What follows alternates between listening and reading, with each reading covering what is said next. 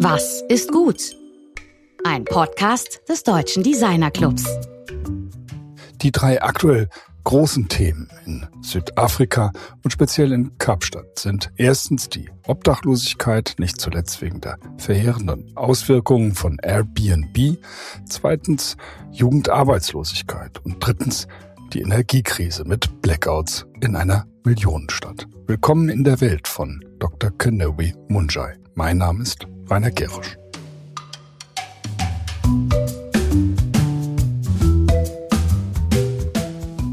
Canary ist Beraterin für Human-Centered Design in Südafrika. Sie stammt aus der tiefsten südafrikanischen Provinz und ist bei ihrer Oma in einem ärmlichen Kontext aufgewachsen. Nach einer ungeheuerlichen Kraftanstrengung, Lehr- und Studienzeit wurde sie in Bologna, Italien, als Designwissenschaftlerin promoviert. Viele ihrer Landsleute bleiben, wenn sie einen solchen Weg aus der afrikanischen Provinz in die globalen Hochschulzentren gegangen sind, in Europa oder Nordamerika. Nicht so Canary, die sofort in ihre Heimat zurückgeeilt ist. Heute stellt sie ihr Wissen und ihre Erfahrung in ganz Afrika zur Verfügung. Mit großer Freude an allem Neuen startet sie Projekte, hilft Strukturen aufzubauen und sie international zu verknüpfen, innerhalb Afrikas, aber auch darüber hinaus. Sie ist Aktivistin, Forscherin, Diplomatin und eine Ein-Frau-NGO. Mit ihr spricht mein Kollege Georg Christoph Bertsch nun darüber, wie Frau Menschen helfen kann, eine Idee für ihr eigenes Leben zu entwickeln. Well, today we're connected with Keneilwe Munya in Cape Town. It's great to have you here again on the show. And I'd like to talk with you about the current situation in South Africa and the projects that you're working on right now. So good to see you. Good to have you here. Thank you for having me. It's great to be back. You were one of our first guests and you kind of helped shape the program. Not only because, oh well, that's that's true. Not only because of the level of the conversation, but also of the internationally, um, let's say, perceived uh, program that we do. I'm honored. I'm glad I could help shape the the, the conversation and the program. Well, so maybe let's just start with um, one of the last things because we don't hear so much about Cape Town and in South Africa here in, in, in Germany. We've now on our news it's Ukraine war. Uh, Sudan has become a major issue. Yes. The migration crisis on the Mediterranean seas. So, what I would like to talk about is what is your let's say, what are the topics that are being dealt with in your world in South Africa right now? So you're kind of a news reporter. And at the same time, I would also like to talk about your Ubuntu approach that we talked about last time. So what does this mean in your daily practice? So what let's start. What's going on in, in Cape Town that you think is valuable and worth talking about? Yeah, so the biggest issues in, uh, I would say, in South Africa as well as uh, Cape Town, one is um, uh, the energy issue. So we are experiencing an energy crisis where often we have uh, rolling blackouts. And I would say another key issue uh, in South Africa is youth unemployment. Uh, that has been an issue, an ongoing issue for quite some time. And then uh, another issue is um, homelessness. I mean, if you were to come to Cape Town today and drive through certain communities or certain parts of the city, you'll find a lot of people that find themselves in a tricky situation of being uh, homeless.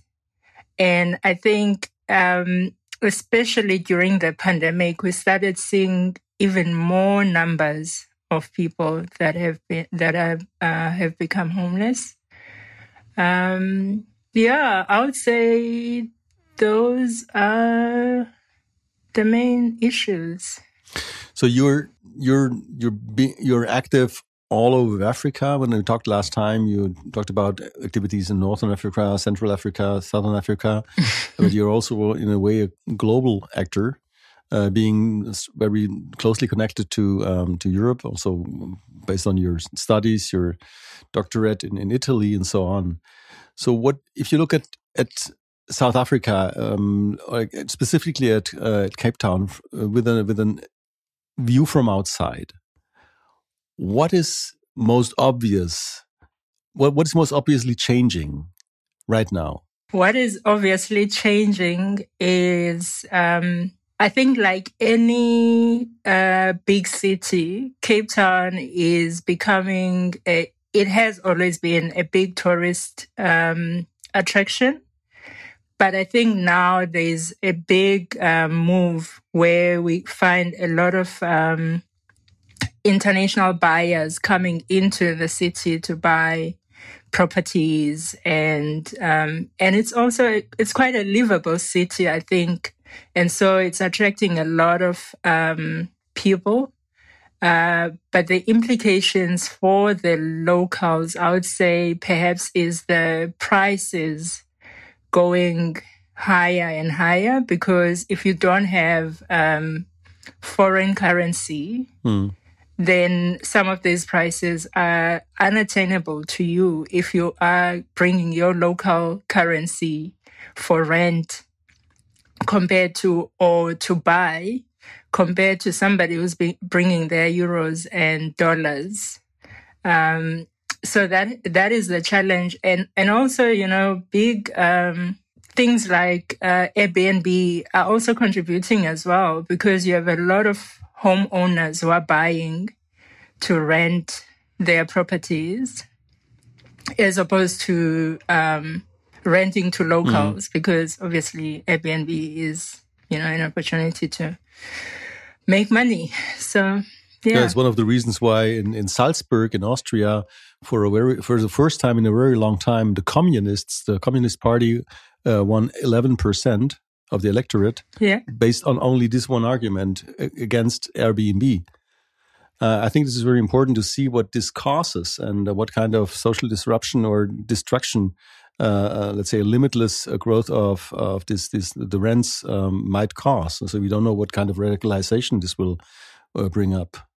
I mean, I mean, these are very good examples of how innovation can have unintended consequences where you know you're focusing because a lot of people at the moment are buying into these um, concepts like design thinking and everybody wants to innovate mm. and um, everybody wants to create the new big thing but in the process of creating the new big thing, what are the consequences? And I think a lot of the times, even in design education, that is the one area where we don't focus on.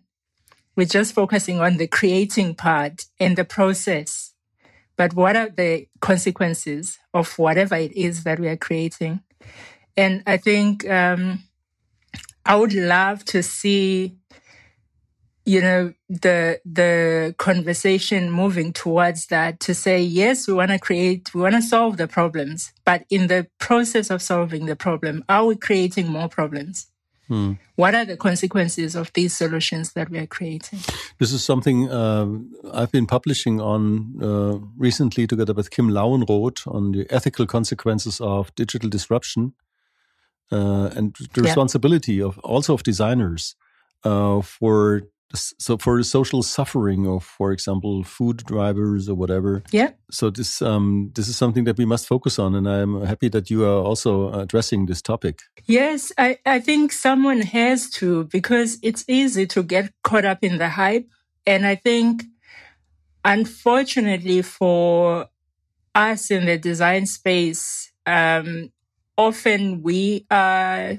so focusing on on what we have to do and not communicating or educating others because right now it's great that everybody is recognizing the potential of design or the value of design and therefore they are bringing it into different spaces. But at the same time it is equally important to make people aware that design is not just about creating another, you know, product or another service or another new big thing. It also has consequences. So, yeah. So, what is, if you, you said that you're kind of, um, at least peripherically connected to this youth unemployment topic.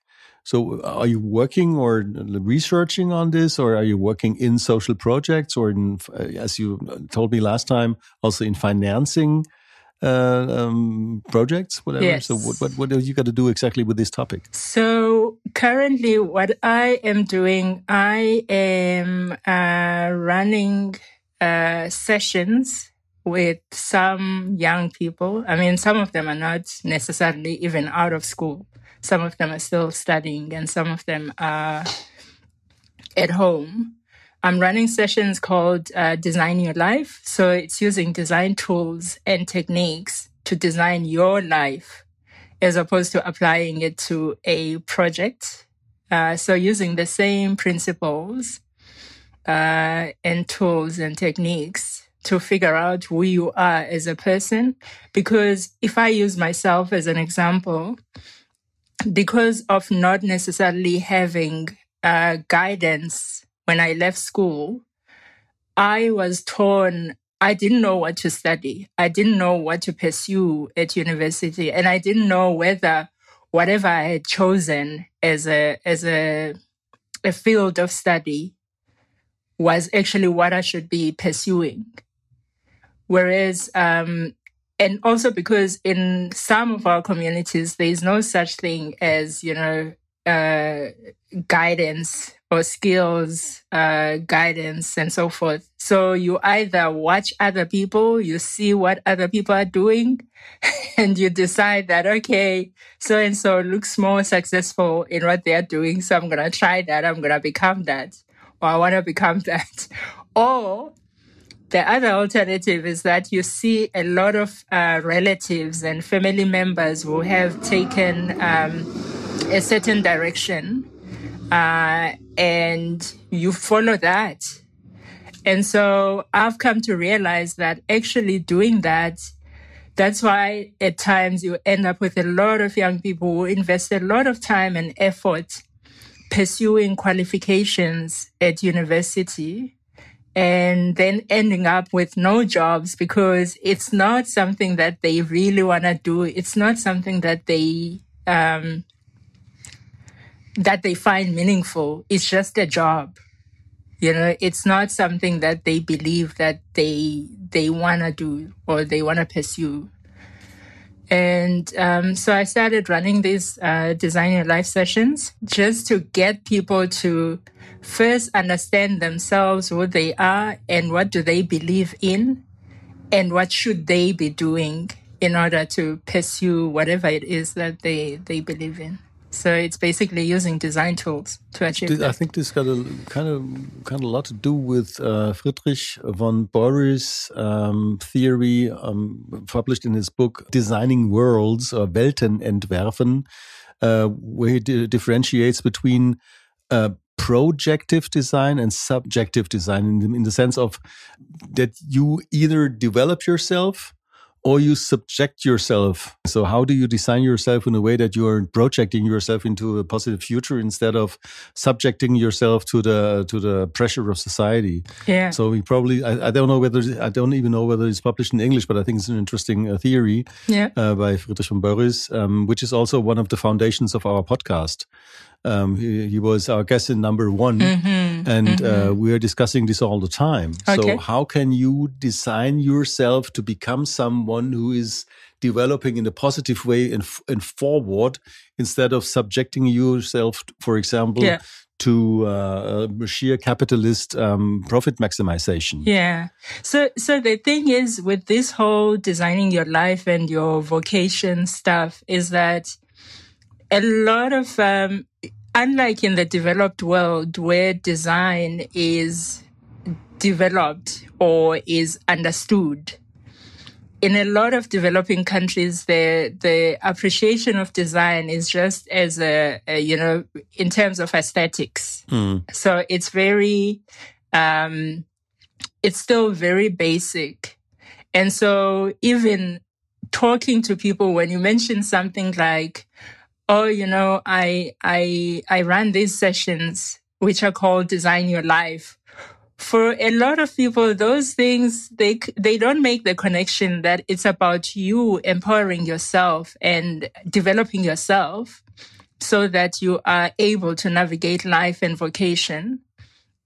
And so it's, it's, uh, it's, it's been interesting. It's been interesting so far. how is this project run? I mean, how is it financed or are you uh, just like, what, what kind of context do you have for this kind of project?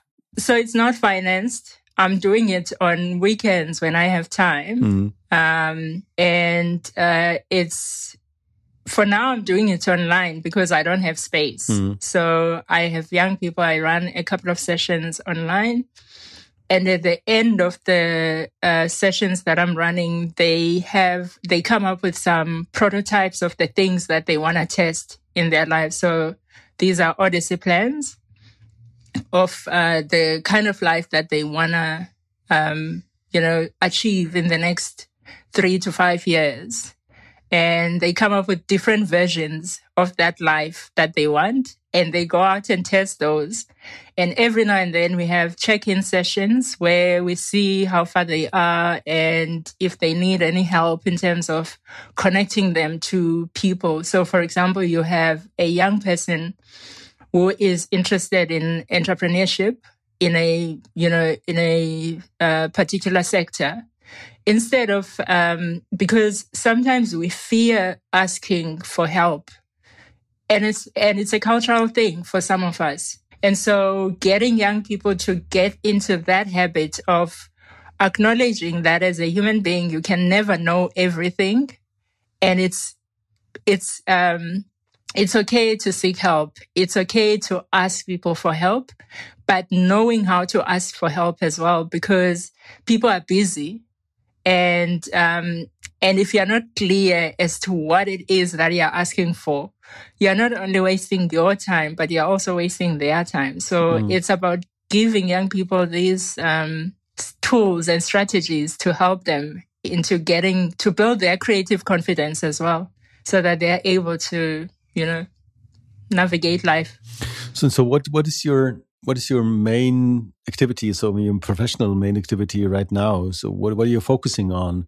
You just like you get up in the morning and say okay I, am going to do this or that. So because it, I, I just see that you you're working about 24 hours a day and so after after hours you're doing this project. But what, what are you doing in day during daytime I mean?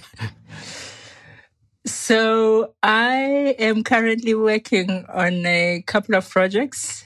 Um, the one that is keeping me busy at the moment, uh, that started in October last year, is um, a project where I'm helping to design a national research observatory that is focusing on poverty, inequality, and unemployment.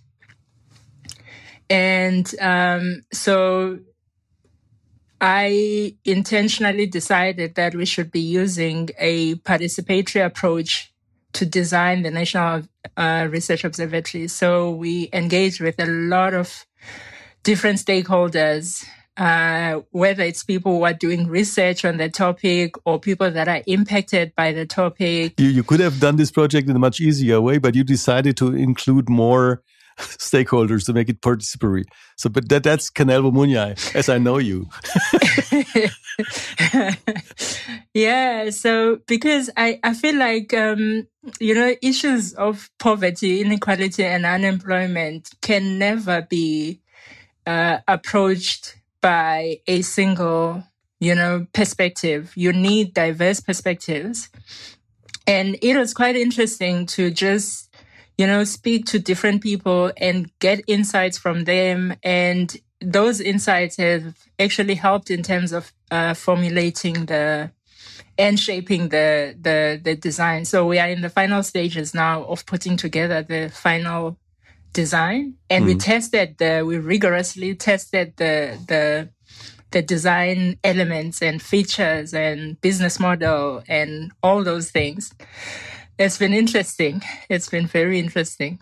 So yeah, that's one project. I, I, let, us say, let's talk about, let's say, three of your X projects. But what what are the, the other most most important projects of this long series of projects? Yeah. Um, if I were to choose, I would say the second one is a project where we, I'm working, I'm part of a team where we are empowering uh, entrepreneurs and entrepreneurs from across uh, the SADC region in Africa.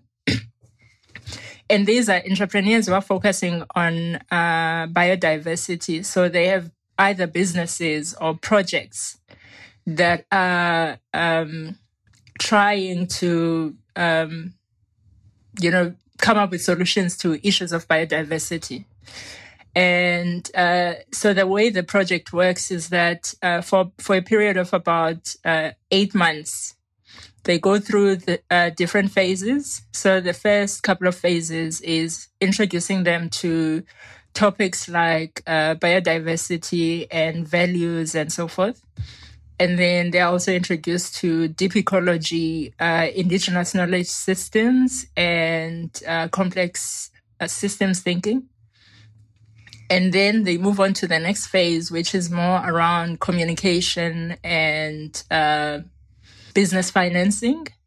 And then they come to me for a business sprint, a business design sprint um, and then after that, they go through another phase of, you know, pitching their ideas. So helping them to communicate and pitch their, their businesses.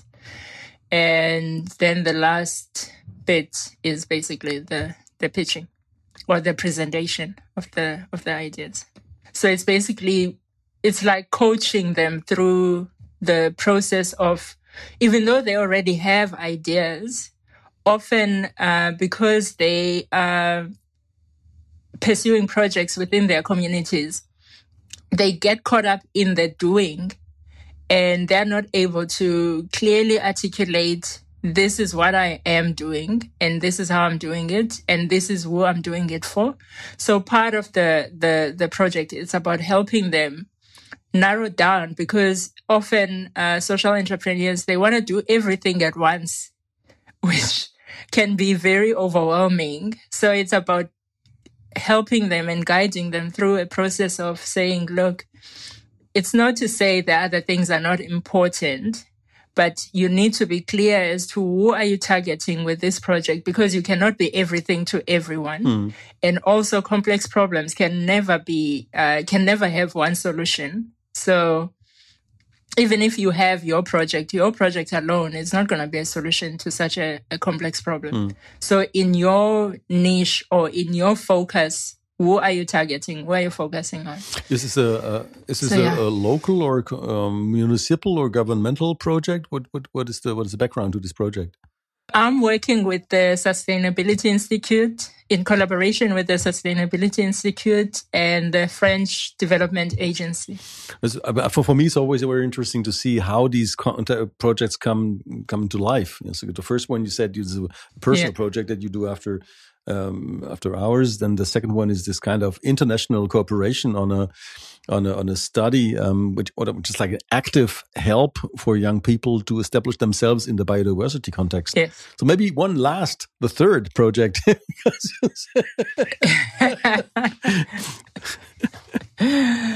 the other project that I'm currently working on is I'm basically working with a couple of universities uh, at different levels. So in some universities, I am offering um, training on human centered design. So, like an introduction to human centered design.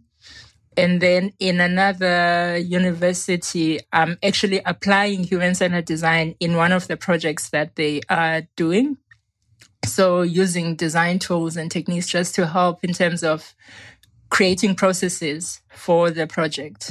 If you getting back to this, um, let's say the framework of these three topics that you mentioned first, it seems a very challenging situation actually. It's interesting because when I was doing the Design Your Life for myself before I quit uh, full time employment, one of the things um, that I had to unpack for myself was the question of what motivates me. And two things motivate me. One is challenge, and the second one is curiosity. And so I'm drawn to projects where they are complex and I don't know what the outcome is going to be. And I'm also curious to see how design can play a role in um, in the project in its, itself, and also bringing different people together so that um, they can arrive at an outcome.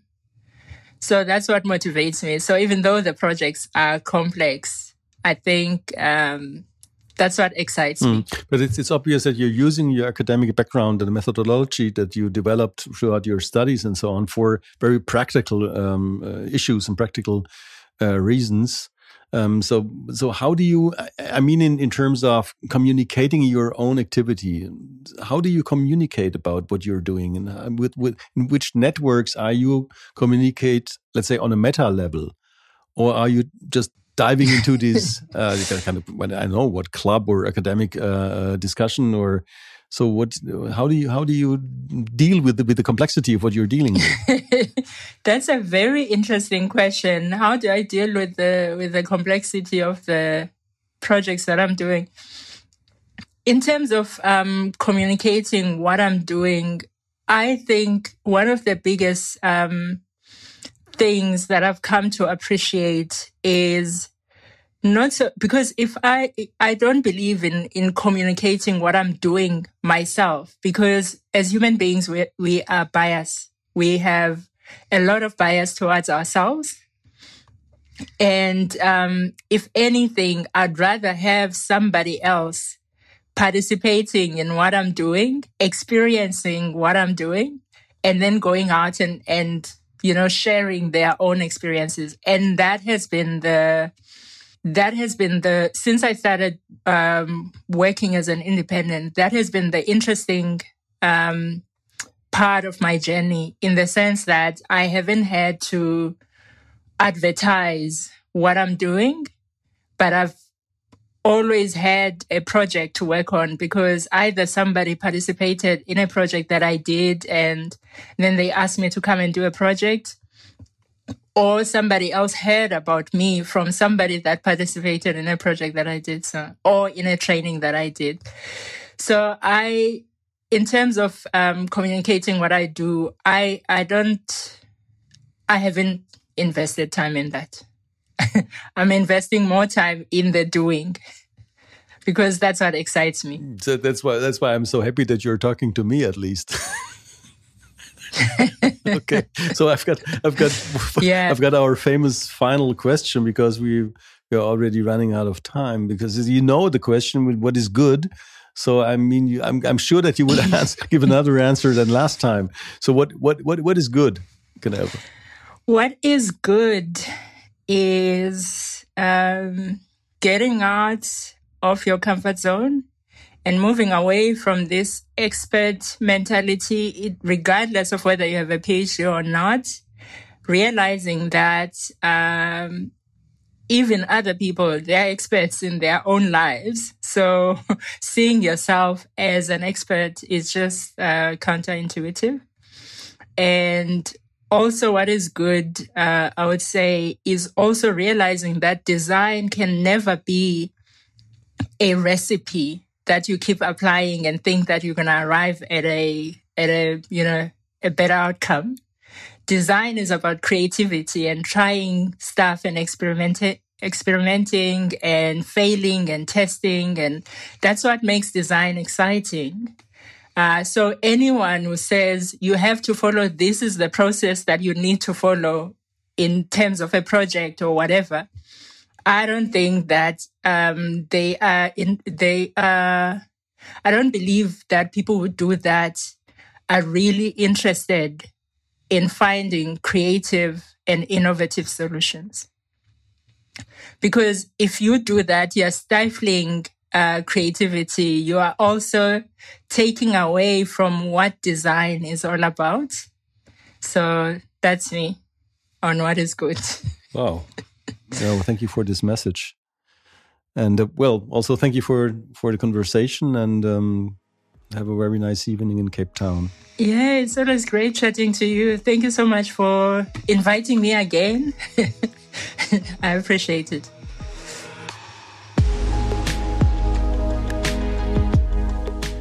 Das war Dr. Kanawi Munja im Gespräch mit Georg. In den Shownotes auf unserer Webseite findet ihr zahlreiche Links und Möglichkeiten, mit ihr in Kontakt zu treten. Wirklich jede und jeder, der sich für Social Design, für Humanitarian Design, für Feldforschung im Design interessiert, kann etwas von ihr lernen. In der kommenden Woche treffen wir dann eine weitere starke Frau. Regine Leibinger hat in Harvard studiert, wo sie heute als Professorin lehrt.